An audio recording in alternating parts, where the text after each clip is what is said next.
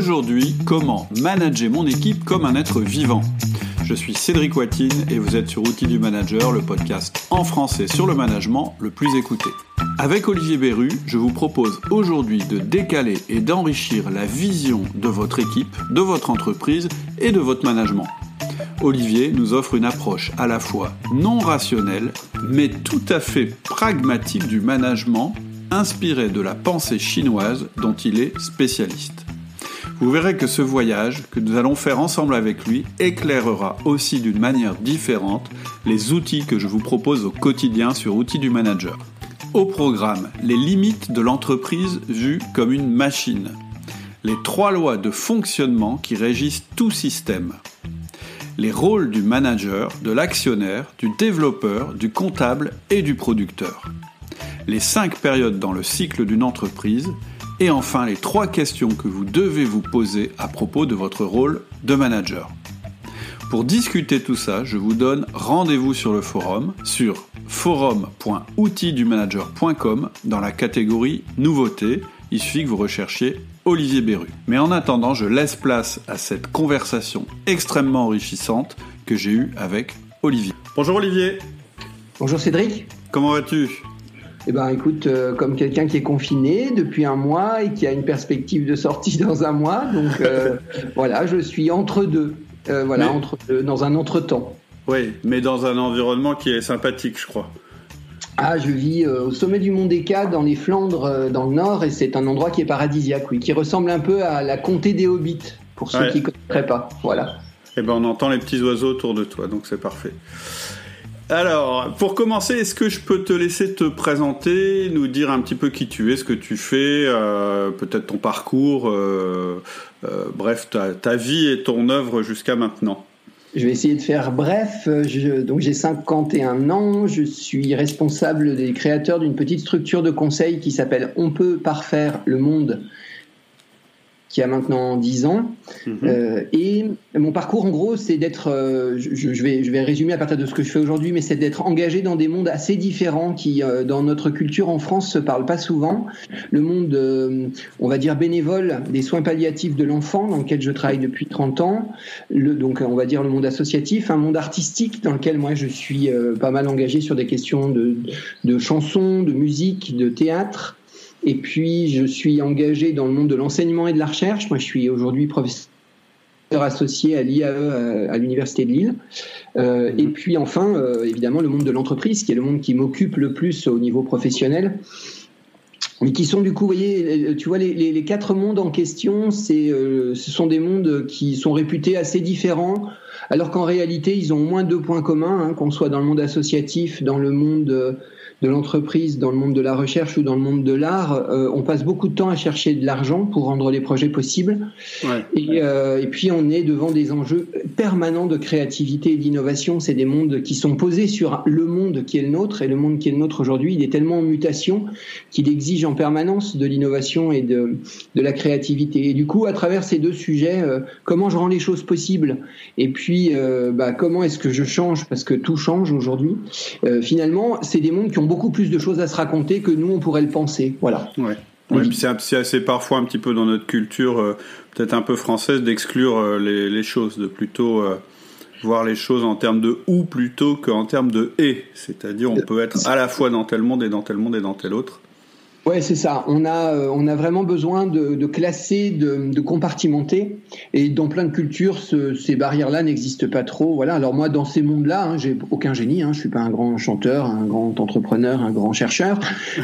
mais, euh, mais, par contre, j'ai eu beaucoup de chance moi dans ma vie. Euh, tu vois, pour finir ma présentation, c'est que moi j'ai rencontré des gens qui ont, avec qui je, je, je, continue à cheminer et qui sont des gens euh, passionnants euh, et qui sont alors là pour le coup dans ces mondes-là respectivement des gens géniaux quoi. Voilà, c'est-à-dire euh, je sais pas moi Anne Sylvestre dans la chanson, euh, Mohamed Younous dans l'entreprise et et Edgar Morin dans, dans, la recherche. Voilà, ça c'est des gens avec qui moi j'ai eu beaucoup de chance parce que de, de travailler quoi. Enfin voilà, de de, de, de cheminer et donc je suis plutôt un passeur moi. Voilà. D'accord, ok.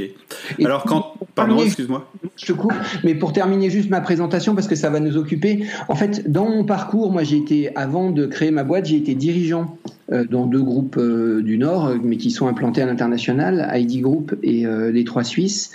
Et dans le, mon parcours aux Trois Suisses, qui a duré une quinzaine d'années, j'ai été le patron de Trois Suisses en Chine à Shanghai. Et donc euh, voilà, j'ai découvert un modèle qui va nous occuper aujourd'hui. Ça, c'est pour te permettre de faire une transition. Oh, wow, j'ai presque plus rien à dire. C'est formidable. On, on, voit le métier.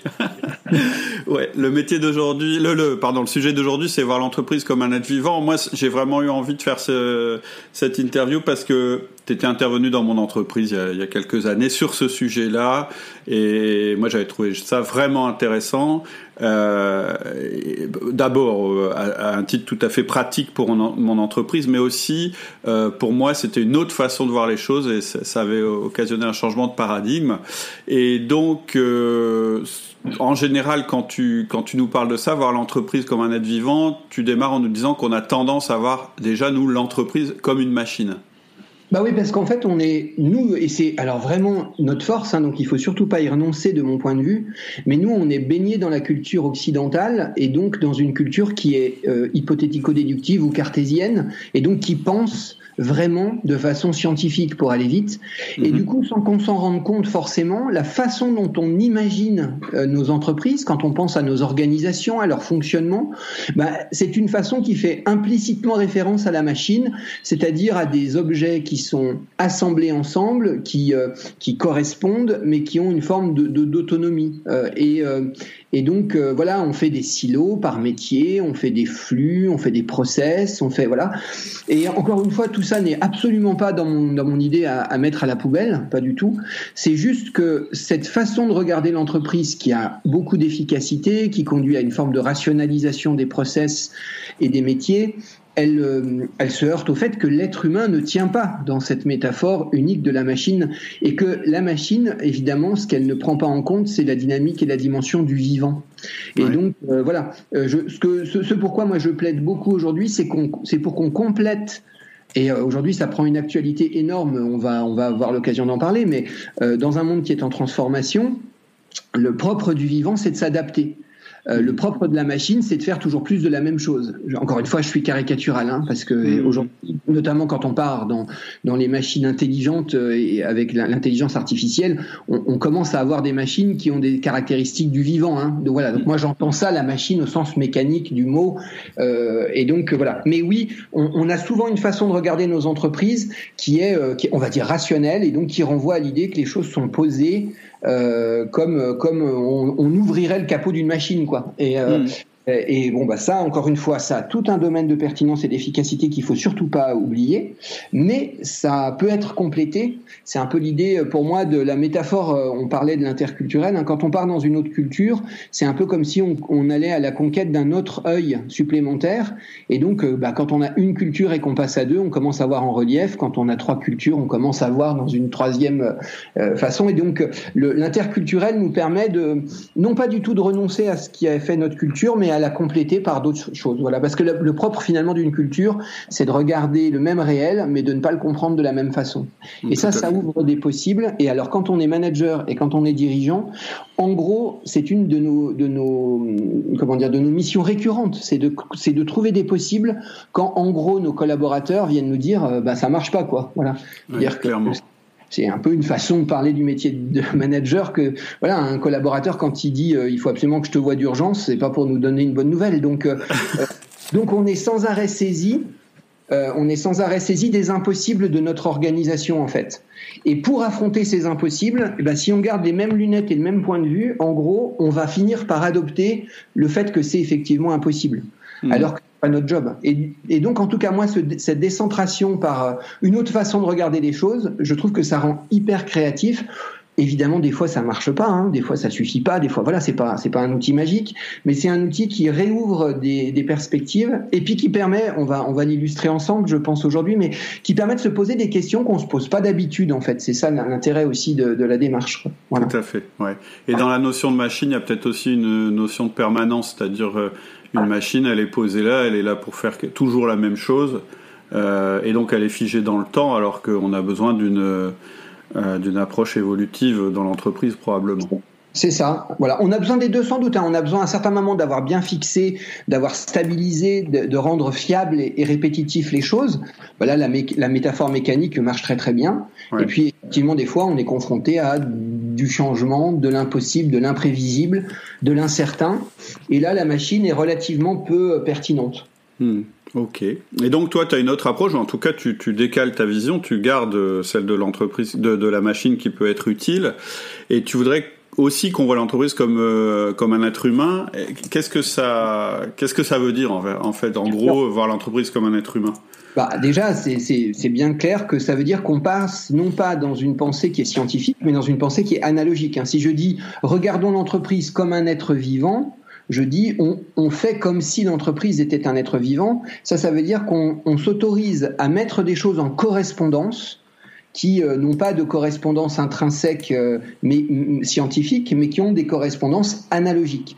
Donc ça, ça veut dire déjà que je dis, euh, ok, posons notre pensée rationnelle et cartésienne, encore une fois sans la renier, mais en la laissant reposer, mhm. et ouvrons-nous à une pensée qui est plus une pensée artistique ou une pensée symbolique, qui consiste à dire, mais je peux observer, contempler notre, une entreprise en me, en me, disant, au fond, quand on y réfléchit, bah, une entreprise, elle est née, elle s'est développée, elle a grandi, elle a changé des fois de métier, de secteur, de voilà, elle a eu des attaques de concurrents, elle a eu euh, peut-être des fois l'occasion de racheter ou d'acquérir une autre une autre euh, entreprise. Enfin bref, la métaphore du vivant. Et puis elle peut évidemment mourir, et puis elle va euh, évidemment un jour mourir sans doute. Enfin voilà. Donc on peut on peut tout à fait euh, finalement parler de l'entreprise assez simplement en se rendant compte que bien sûr elle a une dimension mécanique, mais elle a aussi une dimension, euh, on dirait, je dirais presque physiologique de développement. Voilà. Mhm. Et alors ça, bon, qui, est relativement simple à, comprendre, comme on vient de le voir. moi, je, cherchais depuis très très longtemps à, l'aborder à travers ma recherche universitaire hein, sur la complexité et le travail que j'avais fait avec Edgar Morin, mais euh, j'y arrivais pas parce que dans nos concepts justement euh, de sciences de la complexité, on est assez vite compliqué pour euh, des gens qui sont opérationnels et qui sont concrets dans l'entreprise, parce qu'on parle d'auto-éco-organisation, parce qu'on on parle de rétroaction, d'effet feedback, enfin bref, on a beaucoup de choses à... Euh, on a beaucoup de difficultés pardon, à appréhender la complexité dans un discours cartésien. Et alors moi j'ai eu beaucoup de chance, c'est que quand j'étais en Chine pour Trois Suisses, euh, je me suis intéressé à la façon dont les Chinois euh, formaient leurs managers, puisque j'allais diriger des gens qui étaient chinois en Chine. Quoi. Mmh. Et alors là, mais à ma plus grande surprise, c'est que mon premier cours de management à, à l'université de Shanghai, ça a été un cours de médecine traditionnelle chinoise. Et à un point tel que moi, je me suis dit, je me suis planté de cours, quoi, c'est pas possible. voilà, voir, ah, parce que moi je, débarquais à Shanghai, hein, donc quand on arrive en Chine, on, on fait pas les malins, mais je me suis dit peut-être dit, même Olivier, ça se trouve tu t'es planté d'université, quoi, parce que on est complètement paumé, hein, on dit rien, on est on est vraiment perdu.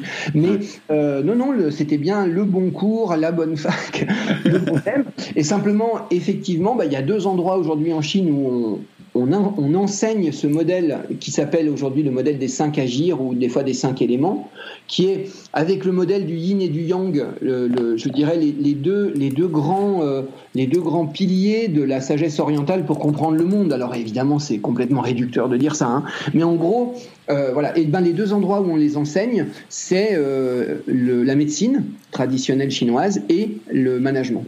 Et donc la métaphore est très très claire un manager dans la sagesse, dans la sagesse traditionnelle chinoise, hein, je ne vous parle pas aujourd'hui, ça c'est important de le dire, de la, du fonctionnement de la Chine contemporaine.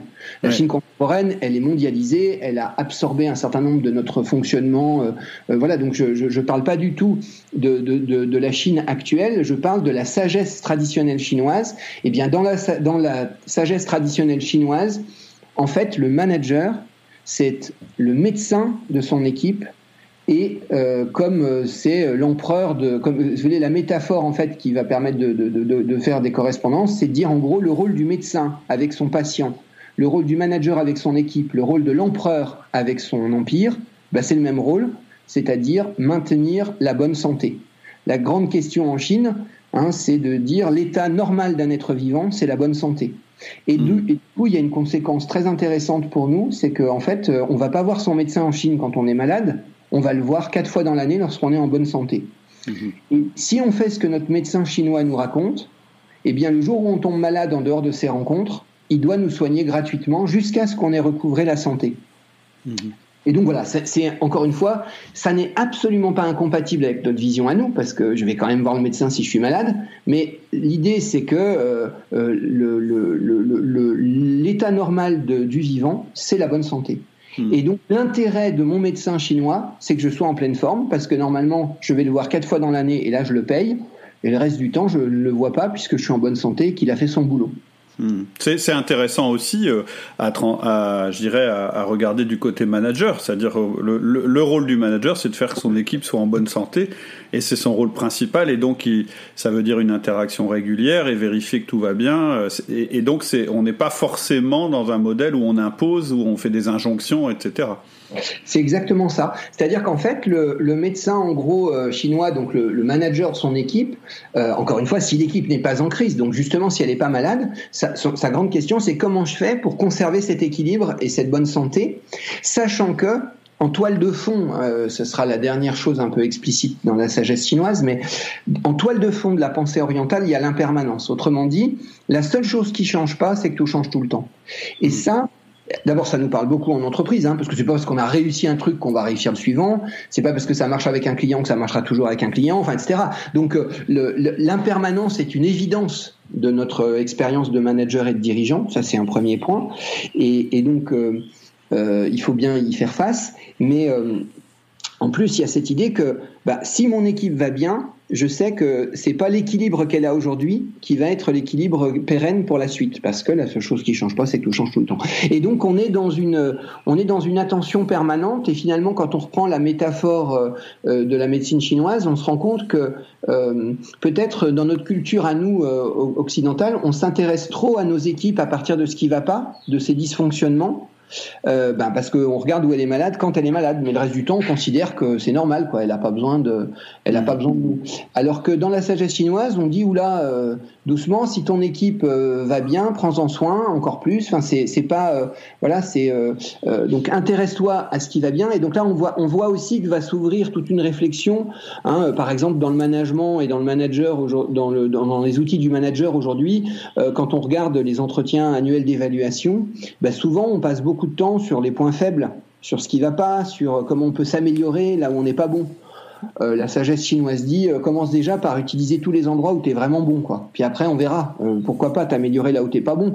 Mais ce qui est intéressant dans ce que tu vas amener à ton équipe, c'est pas tes points faibles, c'est pas la rectification laborieuse de tes points faibles. Ce qui va être intéressant dans l'équipe, c'est là où tu es tellement bon que les autres vont dire purée, je, je suis pas de ce niveau-là quoi. Donc heureusement que tu es là. Voilà. Mmh. c'est un, peu, c'est un, peu aussi Ouais, c'est un peu aussi guidé par notre éducation et par le fait qu'un manager, c'est quelqu'un qui résout des problèmes. Tu le disais tout à l'heure, quand quelqu'un vient te voir en disant faut qu'on se voit, ah, je vais avoir un problème à résoudre, euh, alors que c'est pas forcément ça. Effectivement, c'est c'est euh... et, puis il y a aussi une question de fréquence, c'est-à-dire si on se pose la question de ce qui va pas dans notre équipe tous les ans, on est un peu avec une fréquence qui permet pas de faire des ajustements progressifs. C'est exactement ça. Hmm. Ok, et donc euh, bah, c'est très très intéressant. Et alors tu parles des cinq éléments et des cinq agir en fait. Qu'est-ce que euh, Alors le, voilà le, modèle que tout le monde connaît dans notre culture à nous, c'est le modèle du yin et du yang. Hein, donc c'est dans ce cercle avec du blanc, du noir et puis ces, ces ronds qui s'engendrent intérieurement. Euh, alors déjà yin et yang, quand nous on y réfléchit, on se dit souvent ça veut dire le bien, le mal, le vrai, le faux, le masculin, le féminin. Enfin on part dans des grands trucs un peu mystico-gazeux.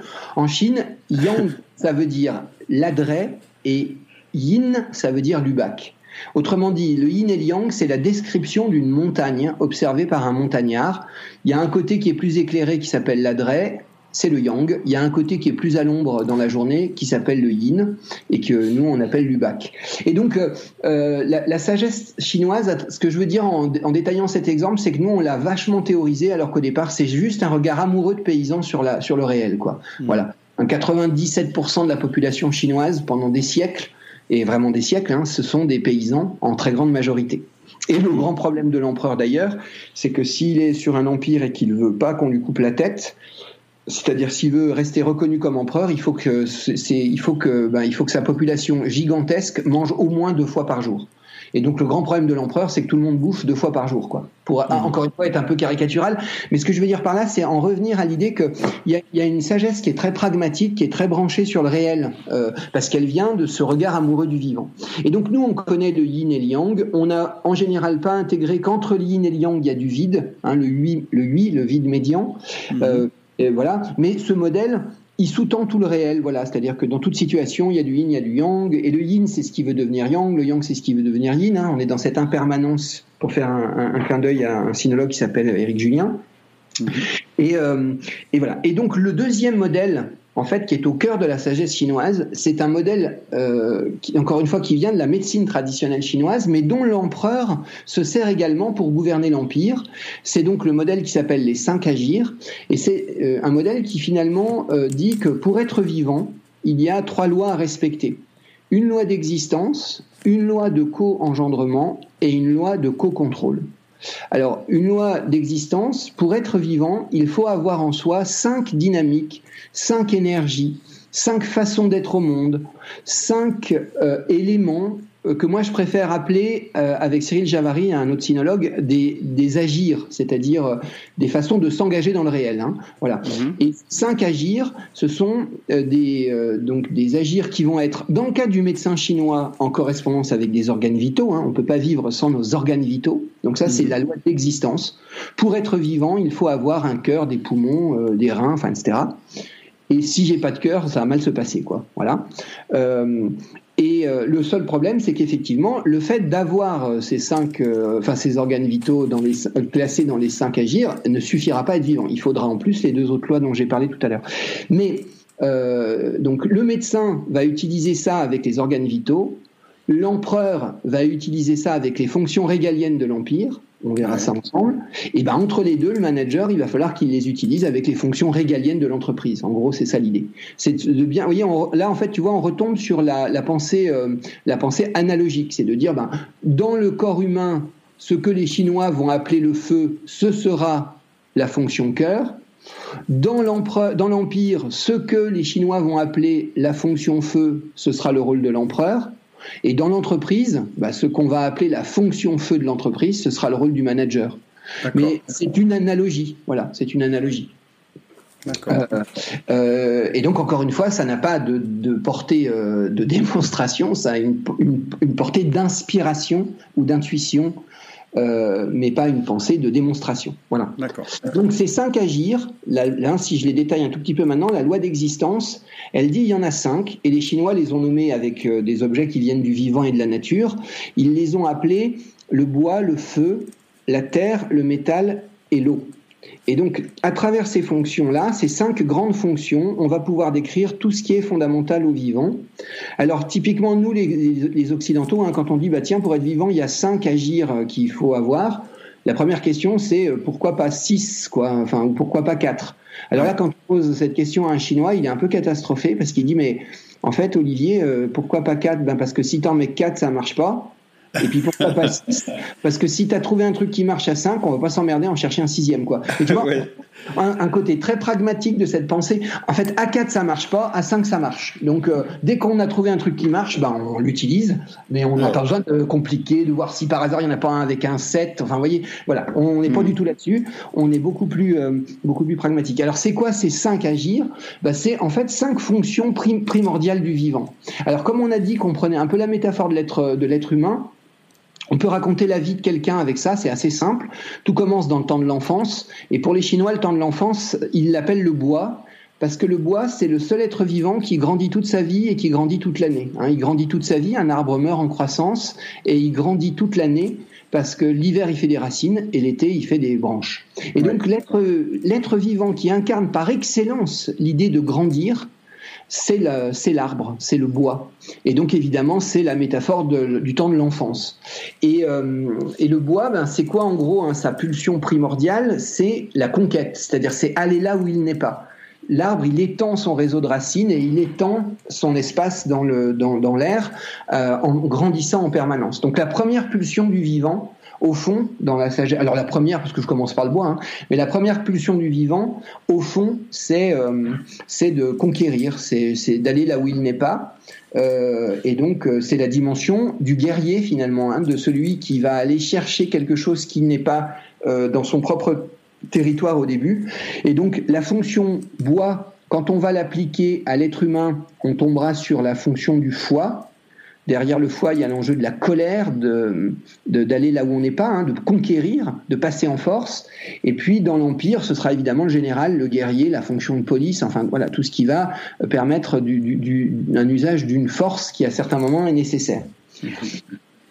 Ensuite, la deuxième pulsion du vivant, c'est pas seulement d'aller là où on n'est pas, c'est d'arriver à, des, sommets. La deuxième pulsion du vivant, elle vient, euh, elle s'appelle le feu, et elle vient en contemplant la marche du soleil. Au fond, hein, le soleil, il fait 23h58 d'efforts tous les jours pour faire le malin 2 minutes 30 à son zénith euh, à midi.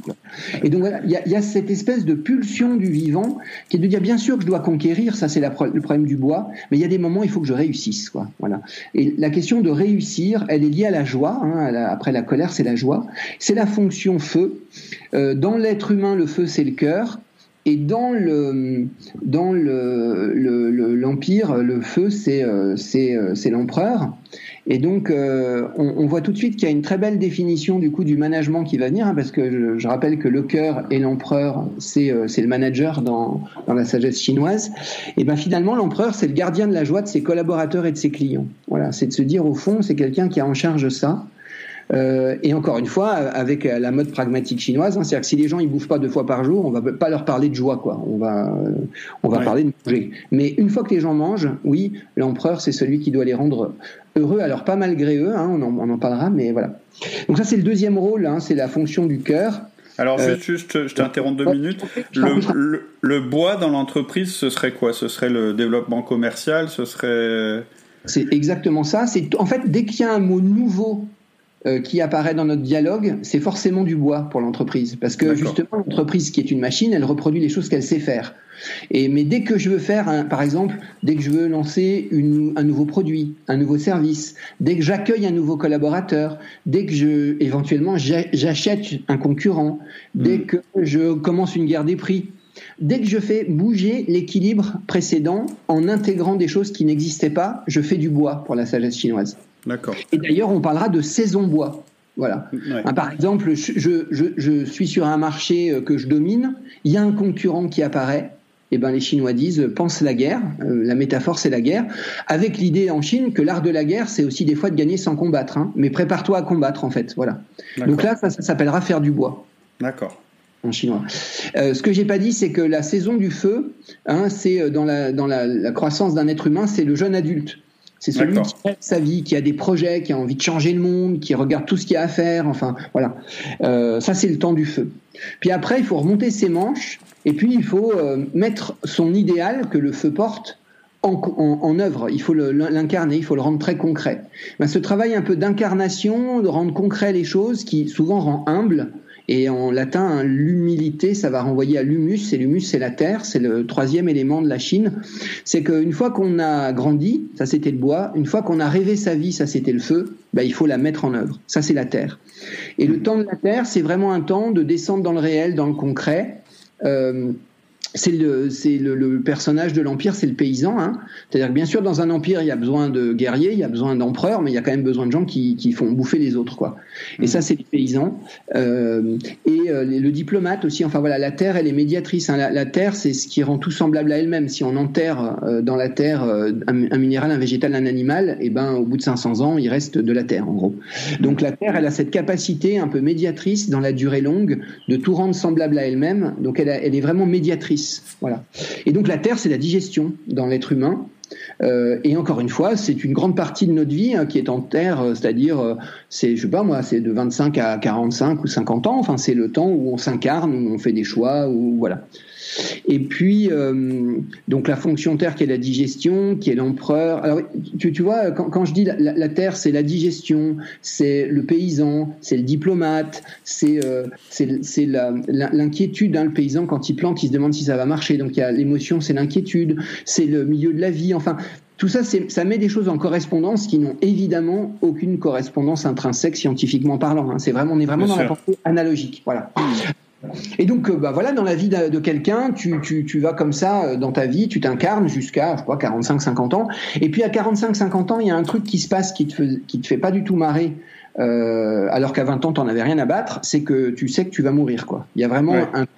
Alors, on, des fois, on l'appelle la crise de la cinquantaine, peu importe. Mais il y a un moment où tu te dis, oula, ça dans ma vie, si je le fais pas maintenant, je le ferai jamais et où tu vas réarbitrer ta vie. Alors, pour moi, le réarbitrage ne veut pas dire que tu pètes tout, que tu es obligé de quitter ta femme, que tu que abandonnes tes gamins, enfin, c'est pas du tout le sujet, mais simplement, tu refais solennellement tes choix vers 50 ans, parce que tu sais que ce que tu feras pas, tu le feras jamais. Donc tu renonces dans une forme de, de, de paix intérieure à des choses que tu ne feras pas, alors que juste quand, tu as 20 ans, tout est possible. Donc tu peux faire du parachute, de la moto, de, du foot, de, le tour du monde en, en, bateau. Enfin voilà. Puis à 50 ans, bah, si t'as pas fait ça, il va falloir que tu te dépêches de le faire parce que tu le feras pas sinon.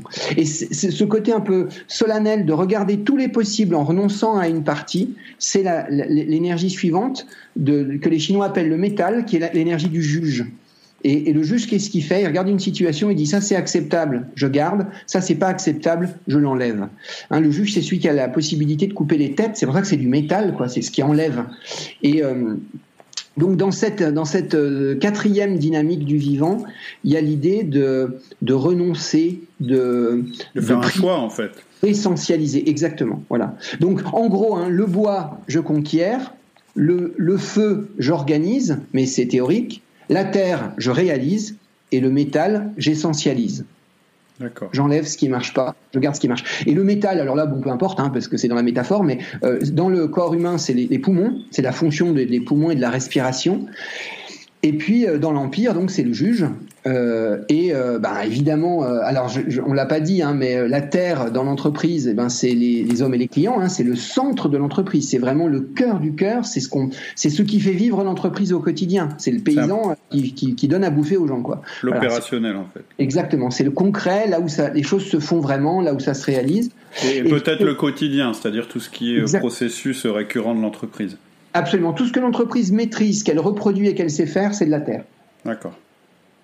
Et le juge, évidemment, en entreprise, ben, c'est tout le rapport de l'entreprise à son réel, objectivement qualifié. Donc, c'est le contrôle de gestion, la finance, le juridique. C'est, euh, c'est euh, encore une fois, ce qui est normé euh, et qui, du coup, peut être avec un OK ça marche ou OK ça marche pas. Voilà. Ouais. Euh, donc ça c'est la fonction juge. Et puis euh, donc euh, qu'est-ce qui se passe dans la vie d'un être humain hein? Donc il a été enfant, il a été jeune adulte avec des idéaux, il s'est incarné, il a rechoisi sa vie à 50 ans. Et ben quand il a vécu cette crise et qu'il a priorisé sa vie, il se retrouve à vivre à peu près la vie qu'il a envie de mener.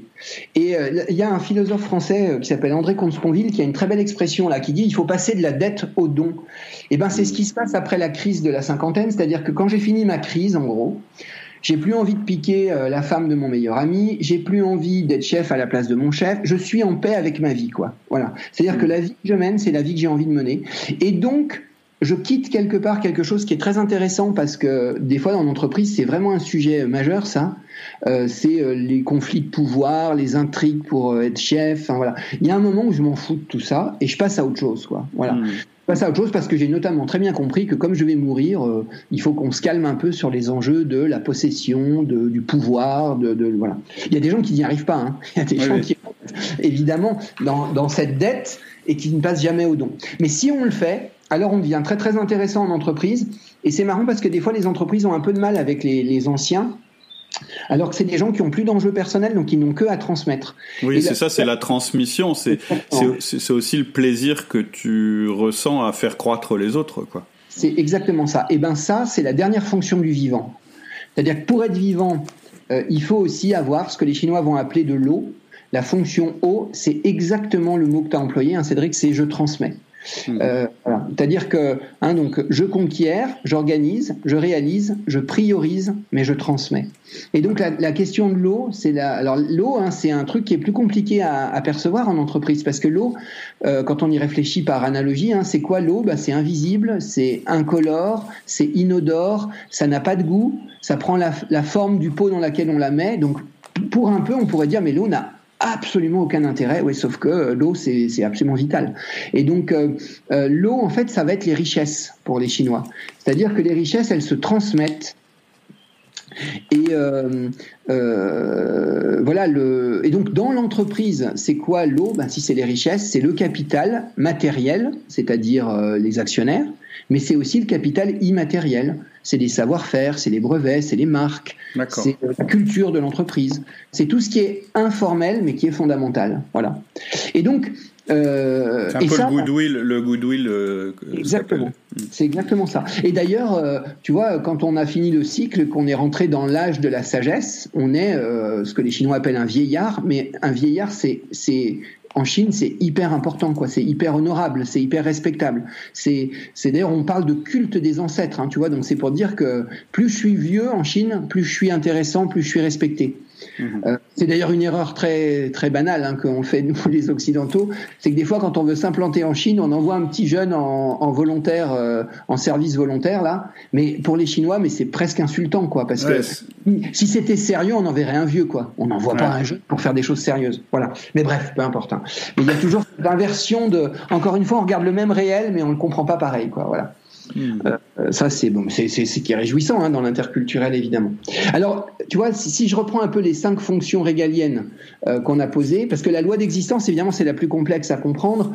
La loi d'existence, euh, elle dit, ben, pour être vivant, il faut avoir en soi le, une fonction foie. Je dis une fonction, c'est pas que l'organe. Hein. tu vois, le foie, il y a la vésicule biliaire, enfin, il y a plein de choses. Mais il faut une fonction foie, une fonction cœur, une fonction de digestion, une fonction pulmonaire et une fonction, l'eau, c'est la vessie et les reins. Et c'est l'enseignant, le, le sage, dans l'Empire. Euh, et euh, évidemment, en entreprise, on l'a dit, c'est l'actionnaire et le capital immatériel. Et c'est euh, quand on réfléchit à ces cinq fonctions, on voit qu'il y a quand même un organe vital qu'on n'a pas adressé. Euh, alors dans le dans l'eau, il y a la, la, vessie, les reins et les fonctions génitrices, hein, la, la, reproduction. Parce que finalement, l'eau, c'est quoi? La vessie et les reins. Hein, les animaux, ils marquent leur territoire. Donc hmm. c'est euh, c'est une façon de de, de, de, de montrer ce que je possède. Et c'est ce que je possède que je transmets à nouveau. Tu vois, enfin, toutes les choses se tiennent assez, assez, assez simplement là. Hein. Voilà. Et donc, cette, cette fonction eau, euh, elle, elle, complète, mais quand on y réfléchit, dans les organes vitaux dont j'ai parlé, il manque le cerveau, en fait. Hein, j'ai pas parlé du cerveau. Et le cerveau, il apparaît en réalité dans les deux autres lois dont je te parlais, parce que je disais, hein, le modèle de la sagesse chinoise, il dit, bah, pour être vivant, il faut avoir en soi cinq agirs, on vient d'en parler, mais il faut aussi que ces agirs travaillent ensemble correctement. Parce qu'encore une fois, évidemment, si j'ai pas un bon cœur, je peux pas être en bonne santé. Mais c'est pas parce que j'ai un bon cœur, des bons poumons, des bons, euh, un bon foie, enfin, etc. C'est pas parce que j'ai mes organes vitaux qui vont bien que tout ce petit monde coopère correctement. D'accord. Et le, en fait, le secret du vivant, c'est un, cette loi d'existence, mais deux, une loi de coopération qui se décline avec l'idée que pour coopérer, il faut créer de la valeur ensemble, mais il faut aussi se contrôler mutuellement. Voilà, là on va retrouver un peu l'idée du yin et du yang, hein, parce que bah, s'il y a de l'engendrement, il y a de la destruction. Hein, s'il y a euh, un mouvement qui monte, il y a un mouvement qui descend. Enfin voilà, on est toujours dans cette dans cette compréhension. Euh, encore une fois, qui est plutôt ternaire que du, dual, mais peu importe du, du, du réel cette fois-ci, et pas seulement du vivant.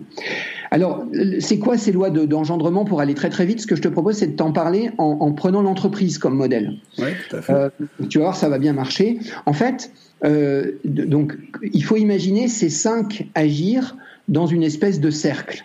Hein, on a posé le bois, le feu, la terre, le métal et l'eau. Eh bien, si c'est un paysan qui regarde ça, il va dire l'eau, son premier travail, c'est qu'elle se donne au bois pour que le bois grandisse. Tu vois, la réflexion de base d'un paysan, d'ailleurs, on, on, a bien vite, quand on est cultivateur aujourd'hui, des problèmes de sécheresse. Quand il n'y a pas d'eau, ça pousse pas, quoi. Donc le, et quand l'eau arrive sur la, sur le, sur le, sur ce qui pousse, ce qui pousse boit l'eau et se l'approprie. Donc l'eau, elle va disparaître pour donner naissance au bois. L'eau est mère du bois. Eh bien, euh, dit euh, par le monde de l'entreprise, c'est le rôle de l'actionnaire. L'eau, c'est de financer les développements d'une entreprise. D'accord. Tu te rappelles, hein, le bois, c'est la guerre, c'est c'est faire ce qu'on n'a jamais fait. Ben l'eau, elle doit financer le, le développement. Et le développement. Et, évidemment, l'actionnaire le sait très bien, quand on se développe, on peut, on peut mourir, quoi. Hein. parce que le, bois, c'est la guerre, et la guerre peut faire tomber l'empire, quoi. Voilà. Parce qu'on voit bien, hein, les généraux, c'est des, des, personnalités bois, c'est des guerriers, et eux, ils s'arrêtent jamais. Quoi. Tu te rappelles, mm. l'arbre, c'est le seul vivant qui grandit tout le temps et qui grandit toute sa vie. Et donc, euh, le, le, problème de l'eau, c'est qu'elle doit financer des développements, mais qu'il faut qu'elle sache aussi à quel moment il faut pas y aller. Quoi. Voilà. C'est pour ça, d'ailleurs, que dans la tradition chinoise, le, le général ne part pas en guerre sans l'accord du sage. En fait, le sage, il lui amène les moyens, il lui amène l'expérience, il lui dit, bah, ça c'est intéressant, il faut le faire, ça, c'est pas notre problème. Euh, et donc, une fois que les, les, le, le, finalement le bois a les moyens de son développement, finalement, ça c'est le problème de l'eau qui s'est donné à lui, encore faut-il, étape suivante, que le bois serve le projet du collectif. Parce que, je le disais, hein, le bois c'est un guerrier, donc le développement, il va faire des choses nouvelles. Est-ce qu'elles sont utiles à l'Empire? Eh ben c'est pas une obligation dans la tête du général. Il y a des généraux qui sont un peu fous, quoi, qui sont prêts à faire n'importe quoi. Donc on fait un produit nouveau, mais il n'est pas utile à la stratégie de la boîte. Euh, on va acheter un concurrent, mais c'est pas le bon qu'il fallait acheter. Enfin, tu vois, on peut faire des erreurs dans les guerres qu'on mène. Et donc le bois, il doit se mettre au service du feu. Alors là, à nouveau, hein, dans le, le feu, c'est quoi? Bah, C'est le dirigeant, hein, c'est le projet du collectif, c'est notre rêve commun, c'est notre vision. Et euh, finalement, euh, le bois, il doit servir le projet du collectif et pas se servir en faisant la guerre qu'il aime bien euh, au détriment du, collectif. Mhm. Oui, donc il y a vraiment une séparation là entre le feu et le bois. Absolument. Euh, D'ailleurs, quand, Bonaparte devient Napoléon, du point de vue chinois, c'est louche, quoi. Tu vois, quand on confond le rôle du général et le rôle de l'empire, il y a un truc bizarre. Mhm. Alors ça, on en parlera parce que ça ne veut pas forcément dire que je ne peux pas être en même temps DG et en charge du développement. Il faut simplement que je change de casquette. Tu vois, l'idée c'est on peut cumuler les fonctions, mais par contre, on peut pas les cumuler en permanence. Il faut séquencer les choses. Parce que le général, c'est un guerrier le dirigeant, c'est un visionnaire qui donne envie d'y aller, quoi. Et donc c'est pas pareil. En général, les hommes, ils ont pas envie d'aller à la guerre, hein, parce qu'ils vont mourir. Donc, euh, vous voyez, la guerre, elle donne pas euh, forcément envie aux gens d'y aller. Par contre, il faut savoir y aller à certains moments. Et mmh. donc, euh, voilà, encore une fois, les, les, les fonctions sont, sont, un peu différentes. Mais donc, on voit bien dans la nature, de la même façon que l'eau a disparu pour que le bois grandisse, et eh ben le bois, il va disparaître pour que le feu brûle. Hein. C'est aussi simple que ça. Donc, le bois, il doit servir le feu, il doit l'engendrer il doit lui permettre d'exister. Euh, le général doit ramener des conquêtes utiles à l'Empire. Encore faut-il que l'empereur dise au général quelles sont les conquêtes utiles en ce moment. Ensuite, qu'est-ce que doit faire l'empereur? Ben, Il doit donner à bouffer à ses hommes. Hein. Donc, dans l'entreprise, c'est quoi la terre? C'est les hommes et les clients. Il faut emmener les hommes et les clients dans une aventure exaltante. Donc là, on va retrouver vraiment l'idée de quelque chose qui, moi, me, paraît très important aujourd'hui en entreprise. C'est la question qu'on appelle la symétrie des attentions. Hein. C'est si tu veux que tes clients soient heureux, commence par rendre tes collaborateurs heureux. Quoi. Voilà. Et, euh, et alors, oh, commence par rendre tes collaborateurs heureux. Commence par créer les conditions dans lesquelles tes collaborateurs ont une chance de se rendre heureux eux-mêmes. Parce que ça, moi, c'est une rectification que j'aime bien faire quand on parle de, du lien entre le, donc le feu et la terre. Hein. En gros, c'est quoi le lien dans la nature? Bah, C'est que quand le feu arrête de brûler, il y a des cendres et que les cendres, elles fécondent la terre. Donc, mmh. encore une fois, le rôle de l'empereur, c'est de rendre les paysans heureux. Le rôle du manager, c'est de rendre euh, les, collaborateurs et les clients heureux. Mais pour moi, euh, déjà, je, préfère parler de joie dans le travail ou de joie par le travail que de bonheur au travail. Parce que tu vois, quand on dit bonheur au travail, je trouve qu'on plaque sur l'institution une attente qui est un peu exorbitante. Alors que euh, finalement, le bonheur, c'est un truc qui est compliqué, qui est intime, qui dépend des gens, puis surtout, la seule chose qui change pas, c'est que tout change tout le temps. Voilà, la joie, c'est plus simple parce que la joie, c'est un élément à un moment donné. On pourrait parler de plaisir aussi si on veut, mais c'est voilà. C'est-à-dire que pour moi, la question qui doit être posée en tant que manager, c'est est-ce que je crée bien les conditions dans lesquelles mes collaborateurs, dans leur travail, pas parce qu'ils ont une salle de billard ou de baby-foot, hein, dans leur travail, vont être heureux? Et ça, ça, Là, on est on est vraiment en phase, c'est l'expérience optimale plus que la recherche du bonheur absolu. C'est-à-dire, est-ce que toutes les conditions sont là pour que je puisse m'épanouir à ma manière? Exactement. Et du coup, ça pose cette question qui est très très belle et qui revient, à mon avis, aujourd'hui dans notre monde, hein, euh, encore une fois, chinoiserie ou pas, euh, c'est la question de l'utilisation des talents, tu vois, sur lequel on revient. Parce qu'en en fait, ça veut dire quoi? Être heureux dans son travail? Être heureux par le travail que je réalise, bah, c'est qu'implicitement j'utilise mes talents.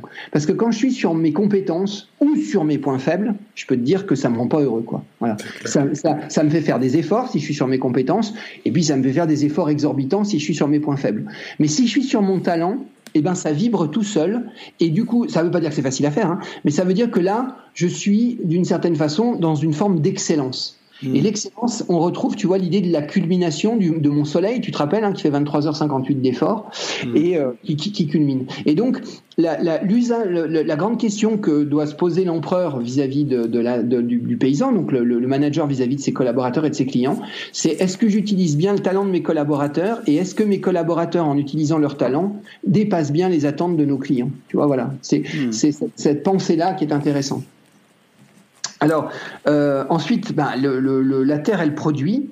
Et puis, il faut évidemment vérifier parce que la Terre, elle a une forme de sincérité, mais aussi de naïveté. Elle ne discerne pas. Et donc, euh, euh, la Terre, euh, qu'est-ce qu'elle fait? Elle digère. Hein, on avait dit ça. Et la digestion, tu vois, dans le dans le réel, c'est quoi? C'est le fait que quand tu mets en terre un animal, un végétal, un minéral, que tu attends suffisamment longtemps, tout est devenu terre, quoi. Et ben, tout devient terre, sauf le métal, parce que la Terre, elle donne naissance au métal sous forme de mine. Et donc, justement, c'est ce qu'elle digère pas. Et donc, tu vois, quand le, le, le, le collaborateur et le client ont fait leur travail il faut mesurer la performance de ce travail. Ça, c'est le travail du contrôle de gestion, de la, de la qualité, de tout ce qu'on a appelé le métal tout à l'heure. Et donc, tu vois, de la même façon que l'eau le, le, doit se donner au feu, l'eau doit se donner au bois, pardon, c'est-à-dire l'actionnaire doit financer les développements. Les développements doivent servir le projet collectif. Le, le, le, bois doit donner naissance au feu. Le feu doit donner naissance à la terre, c'est-à-dire le, le projet du collectif doit permettre de rendre heureux les hommes et les clients. Mais ce bonheur doit être créateur de performance que mesure le métal. Le, voilà. Et la performance que mesure le métal, eh ben, c'est créateur de richesse et ça, ça va venir nourrir l'eau. Alors le métal, il se donne à l'eau en Chine, ça c'est peut-être plus compliqué à comprendre par analogie. La seule, la seule métaphore que j'ai trouvée, c'est dire si tu mets une plaque de métal dans, le, dans un brouillard, d'abord ça cristallise l'eau, donc l'eau va, va, va, apparaître, et puis l'eau, elle va faire rouiller le métal, donc elle va, elle va manger le métal, elle va le faire disparaître, et donc le métal disparaît pour que l'eau naisse. Mais c'est c'est moins évident. en tout cas, tu vois que tu as un cycle. Alors ça, c'est très important. La deuxième loi qu'on vient de voir, hein, donc après la loi d'existence, c'est la loi de co-engendrement on voit que tout ce petit monde se co-engendre, mais ça, ça veut dire un truc qui va nous frustrer un peu, nous les Occidentaux, c'est qu'il n'y a pas un chef, quoi. Il y en a cinq, mais il n'y en a pas un qui est plus important, parce que si tu enlèves l'un des cinq, bah, tu brises une chaîne de co-engendrement et ton empire va tomber. Tu ne peux pas vivre sans cœur, sans foie, sans, sans, sans, sans poumon. Et qu'est-ce qui est le plus important? La question est idiote. En fait, ça n'est, ça, n'est pas, ça n'est pas une question sensée. Euh, les, les, poumons sont pas plus importants que les reins, quoi. Enfin, voilà. Donc, euh, on, est vraiment dans cette métaphore du vivant. Alors, ce que je, là, ce sur quoi je vais passer assez vite, mais j'en dis quand même un petit mot, c'est qu'en fait, cette deuxième loi de co-engendrement, donc encore une fois, hein, l'eau se donne au bois, qui se donne au feu, qui se donne à la terre, qui se donne au métal, qui se donne à l'eau. En fait, euh, et vraiment en chinois on le dit, hein, on dit l'eau est mère du bois, qui est père du feu, qui est père de la terre, qui est mère du métal, qui est père de l'eau. On a vraiment cette logique d'engendrement et on utilise vraiment la logique de filiation quand on en parle. Mais ce que dit très vite la sagesse chinoise, et ça c'est intéressant pour nous parce que c'est un truc qu'on a compris dans notre culture très tardivement avec la systémique et ce qu'on a appelé l'effet feedback, c'est que si l'eau se donne au bois, dans le vivant, il serait assez euh, rare, euh, voire impossible, que le bois n'ait aucune action en retour sur l'eau. Tu vois, dès qu'il y a mm. une logique d'interdépendance, il y a une logique de truc dans les deux sens. Alors ça, c'est quelque chose qu'on comprend très très bien quand on a des enfants. C'est qu'en fait, quand on a des enfants, on a engendré son fils ou sa fille. Ça, ça, donc ça veut dire qu'on est père de son fils ou sa fille. Mais quand on fait parler des parents, très très vite, ils, ils reconnaissent que c'est aussi l'enfant qui t'apprend à être parent, que ça marche dans les deux sens en réalité. C'est-à-dire que bien sûr, c'est toi qui as donné naissance à ton enfant, mais pour autant, ton enfant t'apprend aussi en retour à être parent. C'est pas une mm. tu conquiers à la naissance, quoi. C'est une interaction. Et donc il y a, si tu veux, là, on n'en parlera peut-être pas comme ça parce qu'il faut aller un peu vite, mais il y a quelque chose dans cette, dans ce lien d'engendrement qui est intéressant parce qu'il y a d'un côté l'eau se donne au bois, le bois se donne, etc. Mais il y a aussi le bois donne envie à l'autre de se donner à lui. Tu vois, il y a une espèce de logique de motivation. En fait, voilà. Donc, si tu veux, la loi d'engendrement, elle se met dans un sens en disant l'un engendre l'autre, mais elle se met aussi dans l'autre sens en disant l'autre finalise l'un, lui donne envie de se donner à lui. De, voilà. Et donc il y a, quelque chose d'intrinsèquement systémique dans, ce, cette relation qui est vachement intéressant. Alors tu vois, par exemple, si on l'applique juste à, ma, question du manager, bah, quand on dit le manager c'est le feu, et le feu, il doit rendre heureux ses hommes et ses clients. Ça, c'est ce qu'on a dit. Oui, et pour rendre heureux tes hommes et tes clients, il faut par exemple que tu utilises le talent de de tes collaborateurs. Mais en tant que manager, tu n'es pas un prescient. C'est-à-dire que quand tu regardes un manager, un collaborateur qui marche dans un couloir, t'es pas frappé par la grâce du manager en disant je vois ton talent et donc tu vas faire ceci ou cela. Et donc il y a un moment donné où quand on dit que la Terre doit finaliser le feu, c'est au collaborateur à dire à son manager fais-moi confiance sur ce sujet-là et là-dessus tu verras je suis sur mon talent et tu seras pas déçu.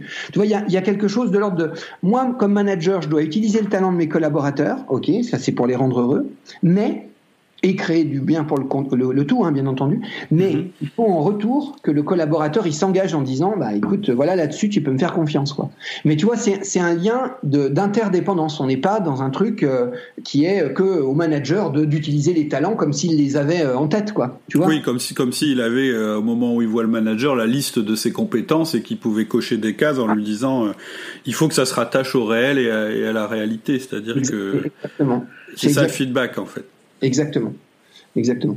Et, donc, et donc ça veut dire faire des, faire des erreurs. Parce que là, c'est du Absolument. Et les rectifier en permanence, tout à fait. Mmh. corriger les erreurs. Et en plus, en sachant que c'est pas parce qu'on a trouvé un truc qui marche que ça va marcher longtemps. Tu vois, il y a cette histoire de l'équilibre permanent qu'on perd en permanence. Tu vois Et ça, ça c'est vraiment intéressant. C'est-à-dire, c'est vraiment la, la confrontation permanente au réel qui va nous permettre, en faisant des erreurs, de nous ajuster en permanence. Exactement. Et tu vois d'ailleurs dans la métaphore euh, de la Chine, de, du médecin chinois que tu vas voir quatre fois dans l'année, en fait tu vas le voir à chaque fois que la saison change. Tu vois, c'est-à-dire qu'en gros, euh, tu, tu, as quatre moments dans l'année où tu passes de l'été à l'hiver, de l'hiver au printemps, enfin bref, dans le cycle des saisons. Et euh, euh, en gros, qu'est-ce que dit la médecine chinoise? Elle dit bah, si on était en hiver, tu étais dans l'équilibre de l'hiver. Mais manque de peau, la seule chose qui change pas, c'est que tout change tout le temps. C'est qu'en fait, la nature, elle va pas rester en hiver, elle va passer au printemps. Donc si tu gardes ton équilibre de l'hiver, eh ben, tu vas être malade. Et hmm. donc, euh, le rôle du médecin, c'est au moment où on change de saison, aider ses patients à changer d'équilibre. Et du coup, ça, ça explique pourquoi il y a non pas en Chine quatre saisons, mais cinq parce que la cinquième saison, c'est une saison qui est répartie entre les quatre saisons que nous on connaît bien. Parce que pour que le printemps devienne été, il faut qu'il y ait une saison intermédiaire qui transforme le printemps en été. Cette saison intermédiaire, les Chinois l'ont appelée la saison de la terre. Tu vois, à nouveau de la digestion, de je prends un truc et je le transforme en quelque chose d'autre. Eh ben, le, sachant que la terre, hein, c'est les hommes euh, dans l'empire, c'est les paysans, c'est le truc le, plus central, hein, et c'est le plus important. Parce que quand on y réfléchit, la terre dans les cinq, c'est parce que euh, tu vois le, le, bon pour être un peu trivial, hein, mais le cœur, moi, qu'est-ce qu'il fait? Il pompe du sang, il l'envoie partout, quoi. Ok. Mais la terre, qu'est-ce qu'elle fait La digestion, c'est un truc magique. Hein. Tu manges des choses qui sont mortes, et tu les transformes en vivants en toi. Quoi. Donc la mmh. digestion, c'est peut-être la fonction qu'on regarde de façon la plus triviale, alors qu'en fait, elle, elle, a une fonction quasiment magique quand on y réfléchit. Hein, c'est voilà. Et encore une fois, le paysan, c'est la majorité de l'empereur, de l'empire, c'est le plus important. S'il fallait, euh, encore une fois, on peut pas en enlever un des cinq, mais les cinq sont au fond au service du, du centre. D'ailleurs, tu sais, en Chine, le, le, nom de la Chine, c'est l'empire du milieu, quoi. Hein. C'est c'est vraiment la Terre, c'est là où je regarde, euh, au centre, quoi, voilà. Et donc, juste pour, euh, donc là, c'était pour terminer hein, l'idée du fait que j'engendre, mais que je suis aussi motivé par mon enfant. Et euh, ben voilà, le, manager, il doit capter les, talents de ses collaborateurs, mais c'est à ses collaborateurs de s'engager. Donc, on est dans un lien d'interdépendance réel. Et puis la dernière loi, mais que je présente en quelques secondes parce qu'elle est un peu, elle est simple et en entreprise, elle marche très très bien c'est la loi de co-contrôle. C'est l'idée de dire, bien sûr, il faut qu'on se co-engendre, mais il faut aussi qu'on se régule. Et à nouveau, alors ça c'est très intéressant dans la sagesse chinoise, la régulation dans le vivant, c'est pas le rôle de l'un sur les autres. C'est un rôle qui est partagé, c'est-à-dire que chacun contrôle un autre et est contrôlé par un autre. Et en gros, là, on retrouve le, culte des ancêtres. En fait, c'est notre grand-père dans le lien d'engendrement qui nous contrôle. Donc, par exemple, mais tu vois, c'est à nouveau un truc qu'on va, qu'on va comprendre très simplement en paysan. L'eau contrôle le feu. Tu vois, l'idée, c'est que bah, si tu balances un seau d'eau sur un feu, c'est l'eau qui gagne, quoi. Voilà. Donc, l'eau contrôle le feu. En entreprise, c'est une évidence. Hein. L'eau, c'est l'actionnaire. Il contrôle qui? L'équipe dirigeante. Bah, c'est évident. Voilà. Le, le, le, feu contrôle le métal, parce que tu te rappelles, le, métal, c'est le rapport au réel, mais des fois, le feu, le rôle du dirigeant, c'est de dire, bah ça, c'est pas conforme au réel, mais moi je prends un risque. Voilà. C'est-à-dire que ce mm. projet il coûte encore du pognon, mais j'y crois et on le fait quand même. Alors que le juge aurait dit mais il faut arrêter, ça coûte trop cher, quoi. Mm. Voilà. Et le, rôle du feu, c'est de dire à un moment donné, je prends un risque et j'y vais quand même, quoi. Voilà. Hmm. Le rôle du juridique, c'est de dire au patron, attention, là, on n'est pas dans la loi. Et ben le patron dit, je sais, mais la loi, elle n'est pas toujours respectable sur ce, sur ce sujet-là, donc je prends un risque et j'y vais. Voilà. Hmm. Et donc, euh, le feu contrôle le métal. Le métal, il contrôle le bois. Autrement dit, dans l'entreprise, le juridique, il doit quand même donner son accord avant que le marketeur euh, fasse une pub, quoi tu vois? Oui, et, aussi, et aussi limiter euh, la conquête par moment en disant mais on va épuiser les ressources. Surtout que le bois ne s'arrête jamais. C'est exactement l'idée. Voilà. Et donc, le rôle, et ça, tu vois, alors là, pour moi, dans, mon expérience de manager, ça a beaucoup aidé ce, ce, modèle, parce que ça fait comprendre un truc très intéressant, c'est qu'au sein d'un comité de direction, il est tout à fait euh, bien, bon et, et sain qu'il y ait une opposition entre le juridique et le marketing, par exemple. oui, la confrontation. Voilà, exactement. Mais c'est pas une opposition de personne. Or, souvent, nous, dans notre fonctionnement, on pense euh, très vite euh, que s'il y a une tension, c'est un problème de, de personne. Alors qu'en mm. fait, là, c'est un problème de fonction. Tu vois, c'est logique que les poumons contrôlent le foie, on va le dire comme ça en, en, en, médecine chinoise. En tout cas, le juriste, oui, il doit donner, euh, voilà, le financier, euh, il doit donner son accord parce que si ça coûte trois fois plus cher que ce qui avait été annoncé, c'est pas juste. Enfin, tu vois, voilà. Et encore une fois, le bois n'a pas de limite. Le bois s'arrête jamais, donc euh, le bois, il a besoin d'être limité. Et d'ailleurs, on voudrait pas qu'il s'arrête, puisque c'est sa fonction de ne pas s'arrêter. Exactement, exactement. Alors, tu vois, donc là, on a vu les trois premières co-contrôles, puis tu as après le bois qui contrôle la terre. Alors ça, c'est très intéressant aussi. Hein, ça veut dire quoi? Ça veut dire que le général, il y a un moment donné où, quand il doit faire la guerre, il réquisitionne les paysans. Et les paysans, il leur dit charger, eh ben, il faut qu'ils y aillent, quoi. Et encore une fois, les paysans n'ont absolument pas envie de changer. Les paysans, ils ont envie de cultiver leur champ. Enfin, tu vois, la terre, c'est plus l'amour et l'inquiétude que la colère, quoi. Le bois, mm. c'est la colère. Voilà. Et donc, euh, c'est le passage en force. Et donc là, à nouveau en entreprise, c'est assez intéressant parce que ça, permet aux dirigeants de se dire, oula, si je dois faire du neuf, tu te rappelles ce qu'on a appelé le bois en entreprise, c'est le développement, les nouveaux produits, les nouveaux services, aller dans un nouveau pays, accueillir un nouveau collaborateur, conquérir, un, acheter un concurrent. Enfin, c'est dès que je fais du neuf, je fais du bois. Et ben la, la Chine dit, attention, si tu fais du bois, tu vas épuiser ta terre. Et la terre, c'est qui? C'est tes hommes et tes clients. Et mmh. donc, fait, on comprend qu'il y a, une. Hein, et qu'est-ce que ça veut dire, ça, concrètement, en entreprise? Ça veut dire que, par exemple, si je lance un nouveau produit, c'est assez rare que du premier coup, le produit soit parfaitement bien calibré, quoi. Tu vois? Et ça, ça veut dire quoi? Ça veut dire que les premiers euh, vendeurs du produit aux premiers acheteurs du produit, ils vont quand même. Euh, il va y avoir des tensions, quoi. Parce qu'effectivement, l'acheteur, on lui aura promis un truc qui marche peut-être pas encore. Et le vendeur, du coup, il va se faire engueuler euh, par euh, l'acheteur en disant mais tu te fous de moi, tu m'as dit un truc et c'est pas du tout ce qui se passe. Mais c'est normal, c'est un nouveau produit, donc au début ça marche pas. Et c'est normal, c'est la métaphore de la guerre. Hmm. Et quand, et quand l'entreprise a appris à faire quelque chose de neuf de façon fiable, ben c'est devenu de la terre justement. Tu vois, la terre a digéré le truc et elle l'a intégré dans ses process. Voilà. Ah oui, oui, c'est vraiment intéressant. Le parallèle, là, il est assez évident dans le, la stratégie d'une entreprise. Il redit que dans la vente, au fond, il y a deux sujets très différents. Alors ça, c'est évident, hein, mais on le sait, mais tu vas voir, c'est intéressant. D'un côté, on dit la vente, il y a une dimension de conquête. Ça, c'est la prospection, c'est aller chercher des nouveaux clients. Et là, la, la, la Chine dit, mais si tu veux trouver des nouveaux clients, pense la guerre, quoi. Puis après, il y a la fidélisation. Il y a garder des clients. Et là, la Chine dit, oula, si tu veux garder des clients, il faut justement que tu arrêtes la guerre, il faut que tu passes à la terre, à l'amour, au lien, à la création de liens. Tu vois, le bois, c'est la colère. La terre, c'est l'amour et l'inquiétude, quoi. C'est se faire du souci pour l'autre. Et donc, euh, il y a vraiment ces deux tensions. Et la sagesse chinoise dit, ces deux tensions sont antinomiques. C'est-à-dire que si tu fais trop de conquêtes, tu vas épuiser ta terre. Et ça, on voit bien que dans un certain nombre d'univers aujourd'hui, il y a une survalorisation de la conquête par rapport à la fidélisation. Tu vois, moi j'ai travaillé 15 ans dans la vente à distance, on a sans arrêt regardé les nouveaux clients qu'on accueillait, donc ça c'est de la conquête, mais on s'est pas intéressé beaucoup aux clients qu'on déclassait.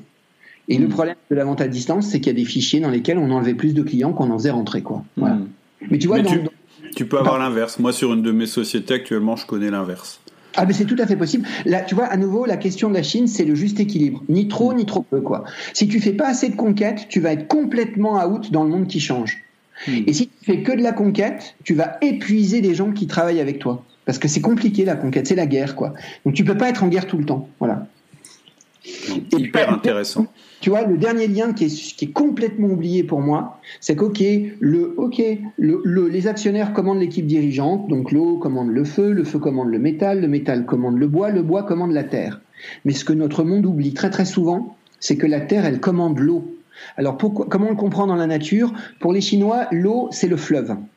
C'est pas la mer, tu te rappelles l'empire du milieu, on tourne le dos à la mer, on la regarde pas. C'est pas les nuages, parce que les nuages et la pluie, ça bouge tout le temps, donc ce qui bouge, c'est du bois.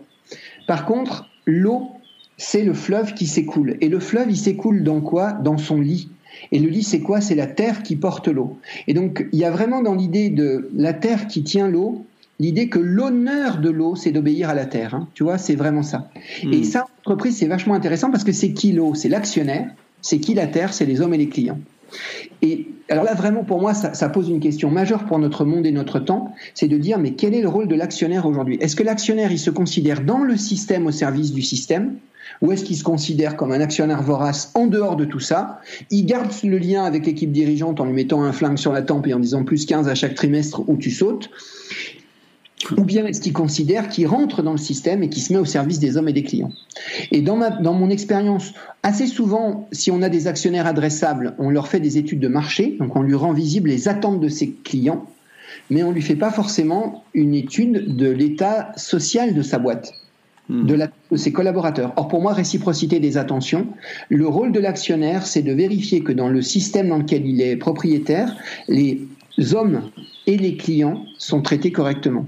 Et donc là, mm. tu vois, on voit un peu intuitivement hein, l'idée que l'actionnaire, au fond, il a trois, il a trois parts euh, dans l'argent qu'il possède. Il y a une part qui doit lui revenir, puisqu'il a pris des risques, donc bien entendu, il faut qu'il soit payé. Mais il y a une part, tu te rappelles, qui doit financer les développements. Ça, on le sait en général très bien quand on est actionnaire, parce qu'on a peur de perdre. Mais par contre, il y a une part qui doit financer la fidélisation. Mm. Tu vois, la terre, elle commande à l'eau. Et la fidélisation, ça, alors je que c'est trois tiers, tu vois, il faut réfléchir, mais en tout cas, dans, dans beaucoup d'univers, on met euh, on, on, on, peut mépriser l'un de ces équilibres. Quoi, voilà. C'est normal que l'actionnaire se paye, c'est normal qu'il paye les développements, c'est normal qu'il donne une partie de l'argent que le système gagne à, aux hommes et aux clients. Ça, c'est de la et ça, tu vois, on retrouve cette idée de la transmission. Forcément, un lot, c'est la transmission. Euh, comme le bois, c'était la conquête, comme le feu, c'est la culmination, la terre, la réalisation, et le métal, le choix et la mesure. Voilà. Ok, bah écoute euh, Olivier, c'est hyper intéressant. Tu vois, j'avais prévu de te poser des questions d'application concrète, mais je pense que tu l'as fait au fur et à mesure, et c'est ça qui est qui est vraiment bien quand on t'entend, c'est que à chaque fois il y a du théorique et il y a, de l'application tout, tout, de suite, de la réflexion et de l'application possible tout de suite derrière.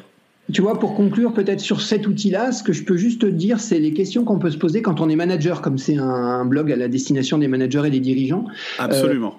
Euh, quand tu regardes la fonction feu, euh, et quand tu te souviens que le feu, c'est l'empereur. Alors la vie de l'empereur, j'en dis juste un petit mot. L'empereur, il a deux, deux saisons, une saison chaude, une saison froide, hein, yin-yang.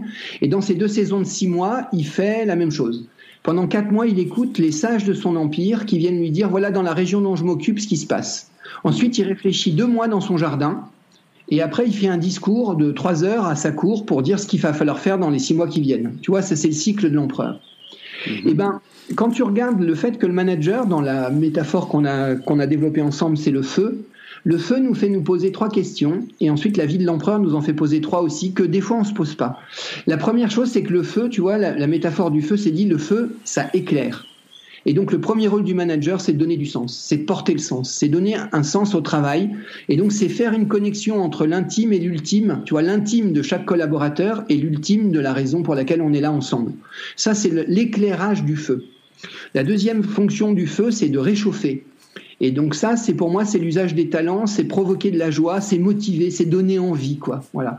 Et le rôle du feu, c'est de donner envie aux clients de venir dans ta boîte et c'est de donner envie aux collaborateurs d'être dans ton équipe, quoi. Voilà. Tu vois, c'est vraiment le rôle de la motivation. Donc là, on retrouve l'usage des talents. Et puis, bien entendu, le feu, bah, ça éclaire, ça réchauffe, mais aussi ça brûle.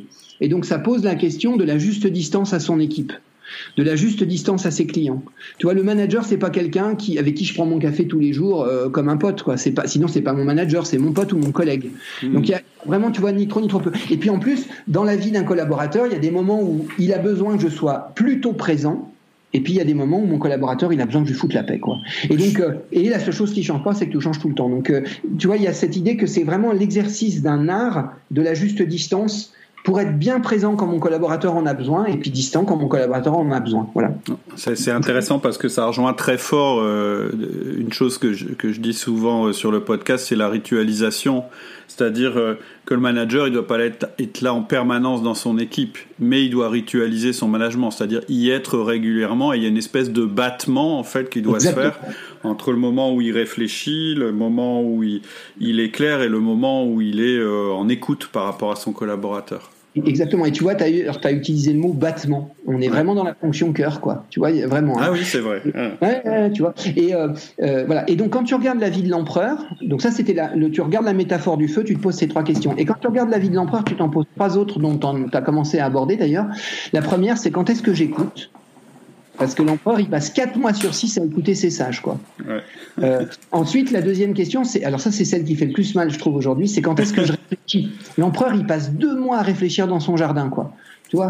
Et d'ailleurs, dans la sagesse chinoise, quand il réfléchit, il devient l'homme interdit, faut pas lui parler. Même son médecin le soigne à travers un paravent, faut pas le toucher, faut pas il réfléchit. Tu vois, le, le DG, c'est le seul ou la seule qui a tout qui a le maximum de visibilité de son empire quoi euh, en tête et donc il faut absolument et tu as, tu as utilisé le mot hein, mais moi ça j'y crois vraiment il faut ritualiser les moments où on réfléchit parce que si on les ritualise pas, quand est-ce qu'on réfléchit? Ben On va prendre ça sur son temps personnel. On va prendre ça sur les moments où on est dans sa famille, sur les moments où on est en vacances, sur, sur ses nuits, sur ses week-ends. Mais c'est pas le rôle du week-end et de la nuit de, de réfléchir à sa boîte, quoi. Tu vois? Et donc, ouais. quand est-ce qu'on sacralise du temps pour écouter pour réfléchir. Et puis la troisième chose de, de la troisième fonction de l'empereur, c'est de faire des discours. Hein. Tu te rappelles peut-être le, discours d'un roi, là, le film. Si l'empereur est bègue, c'est la catastrophe, quoi. Parce qu'en fait, l'empereur, il doit mettre en mouvement par sa parole. Il doit donner envie aux gens de faire, mais il fait pas l'empereur. Il fait faire. Et donc euh, la grande question qu'on peut se poser aussi, c'est est-ce que euh, bah, quand on est euh, soi-même dirigeant ou manager, est-ce qu'on réfléchit à la façon dont notre parole elle performe? Évidemment sur le fond et la forme, hein, bien entendu. Mais voilà. Et donc tu vois, à travers, là c'est juste un exemple hein, pour conclure, mais tu vois, à travers ces fonctions-là, tu te dis, mais est-ce que euh, est-ce que j'écoute assez et comment je le fais? Et qui j'écoute? Est-ce que j'écoute pas que mes collaborateurs et pas mes clients, par exemple? Enfin, tu vois, voilà.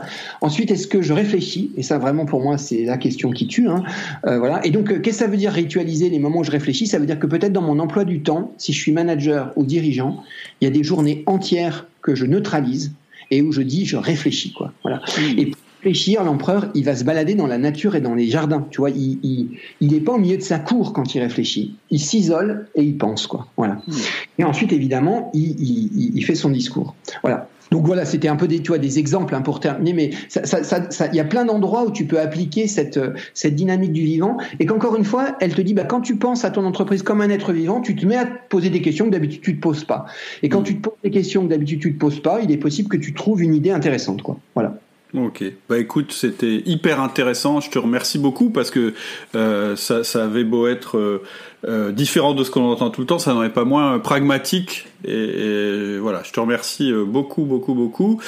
Pour conclure, c'est les questions habituelles que je pose. Est-ce que tu aurais une citation préférée à nous proposer? Ouais, c'est un, un proverbe chinois que j'adore qui dit qu'un arbre qui pousse droit finit en planche. Ça, veut dire, euh, euh, bah, ça veut dire euh, que dans la vie, il faut tirer des bords, quoi. Faut essayer, rectifier, changer, enfin, faut s'adapter. C'est vraiment une question, enfin, un petit clin d'œil important au monde qu'on vit aujourd'hui. C'est un monde qui est en grand changement. Euh, ben, il faut, il faut essayer. Puis on trouvera peut-être pas du premier coup, mais on finira par trouver. Ok. Est-ce qu'il y a euh, un livre que tu peux euh, que tu peux nous conseiller, peut-être en rapport à ce que tu viens de dire? Et évidemment, tu as le droit de proposer un des livres que tu as écrit. Alors, un livre qui, que, je conseillerais en clin d'œil avec ce que j'ai raconté, c'est le, c'est Moby Dick, euh, dans, lequel euh, il y a l'histoire du capitaine Achab et euh, qui, en fait, recrute des gens sur son bateau. Et donc, en fait, c'est un manager Achab. Et pour moi, le livre euh, de Melville, il donne un, il donne un peu, ah, pas seulement ça, hein, bien entendu, mais il donne aussi une leçon de management. Parce que Achab, pour faire venir les gens sur son bateau, il veut les meilleurs, parce que c'est la, baleine la plus compliquée qu'il va chasser. Donc, il est obligé d'avoir les meilleurs. Mais s'il dit aux gens qu'il va avoir sur son bateau qu'il va chasser la baleine blanche, il voit bien que les gens sont pas tout à fait convaincus.